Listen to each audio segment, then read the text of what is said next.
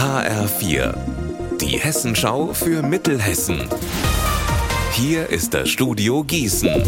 Ich bin Anne-Kathrin Hofstraat. Hallo. Zeugen gesucht. Gestern früh hat ein Unbekannter ein sieben Jahre altes Kind am Marburger Richtsberg angefahren. Angehalten, um dem Kind zu helfen, hat er aber nicht. Das hat die Polizei jetzt mitgeteilt. Mehr Infos hat meine Kollegin Alina Schaller. Laut Polizei war es so. Gegen kurz vor acht wollte das Mädchen über die Straße am Richtsberg gehen.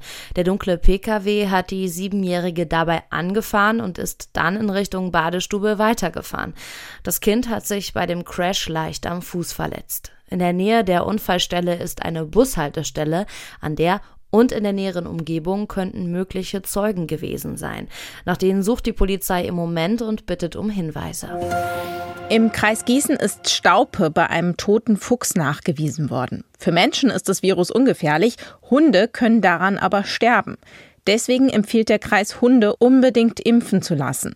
An Staupe erkrankte Tiere haben Erkältungssymptome mit laufenden Nasen, Augen, Husten, Fieber, sie erbrechen und haben Durchfall.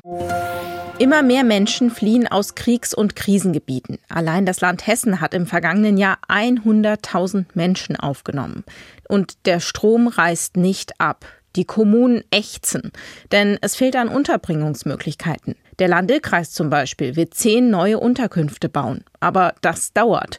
Die Zeit drängt, weiß der Kreisbeigeordnete Stefan Aurand, die entstandenen Zeltstädte seien nur eine Notlösung.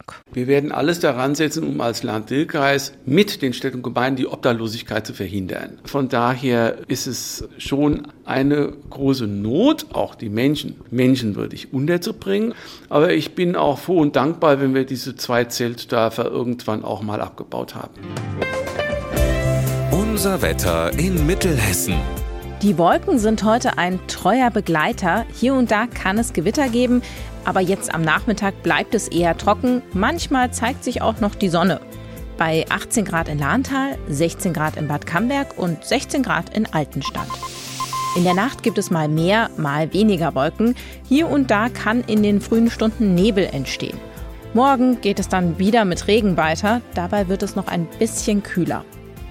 Ihr Wetter und alles, was bei Ihnen passiert, zuverlässig in der Hessenschau für Ihre Region und auf hessenschau.de.